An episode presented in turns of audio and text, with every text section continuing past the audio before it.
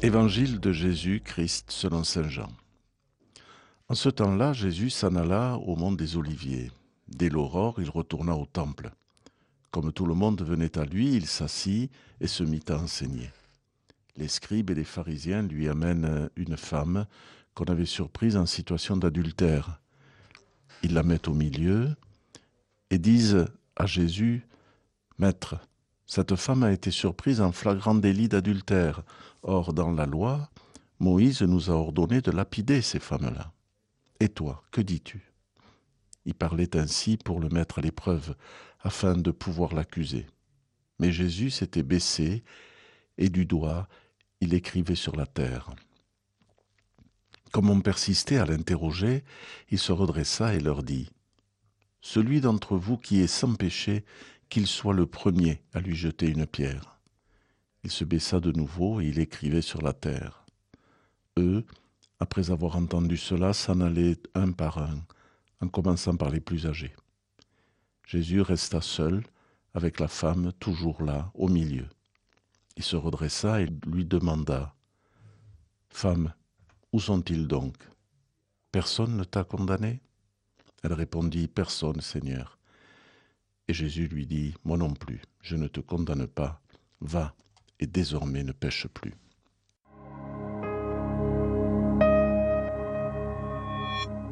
Nous connaissons bien cette scène de l'évangile de Jean. Cette femme est prise en flagrant délit d'adultère, mais surtout elle est prise en otage pour servir d'appât. Les scribes et les pharisiens semblent toujours offusqués et choqués par le péché des autres, et ici ils veulent prendre en défaut Jésus lui-même. Or le Christ comprend vite leurs machinations et les renvoie à leur propre responsabilité. Celui d'entre vous qui est sans péché, qui soit le premier à lui jeter une pierre. Notons que c'est la seule fois où Jésus leur parle directement. Pour lui, la seule interlocutrice digne d'intérêt, c'est cette femme, parce qu'elle a besoin d'être sauvée. C'est cela qui importe. Et si le Seigneur ne la condamne pas, c'est surtout qu'il ne la juge pas. Telle est l'identité première de Dieu, ne pas juger. Les scribes et les pharisiens s'autorisent à évaluer le comportement des autres et éventuellement à le condamner et, le condamner à mort. N'est-ce pas aussi notre propre réflexe? Ne jugeons-nous pas aussi les autres et toujours par rapport à nous? Le regard que nous portons sur nos frères est parfois un regard désapprobateur, et nous devenons des juges et des procureurs, portant sur les autres un arrêt définitif.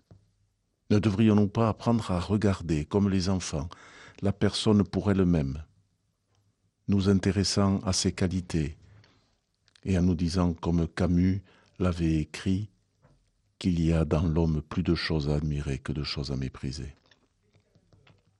Jésus, pour autant, n'a pas un regard naïf sur l'autre, comme ici sur la femme qui, lui est présentée. Il sait qu'elle a commis l'adultère et lui demande de ne plus pécher. Simplement, il lui offre son espérance et sa confiance. L'évangile est rempli de passages où les interlocuteurs de Jésus ou bien les personnages de ses paraboles repartent heureux et confiants et surtout débordant d'espérance. Voilà le cadeau que je dois offrir à tous ceux que je rencontre, mon espérance en eux. Moi, le premier, je ne sais pas le faire, et je condamne comme tout le monde. Mais quel monde puis-je ainsi construire? Quelle Église puis-je alors bâtir sur des fondations qui ne sont que le sable de la suspicion et de la vanité? Bien sûr, nous savons que les scribes et les pharisiens voulait avant tout piéger le Christ.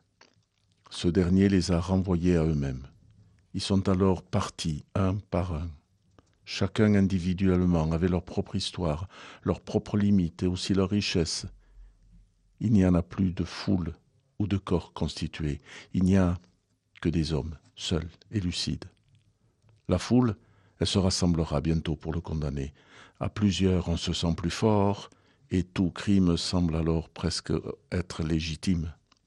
Puissions-nous à notre tour recouvrer le sens de notre propre individualité et nous dire, comme le pape François nous y encourage, Qui suis-je moi pour te juger? Bonne journée.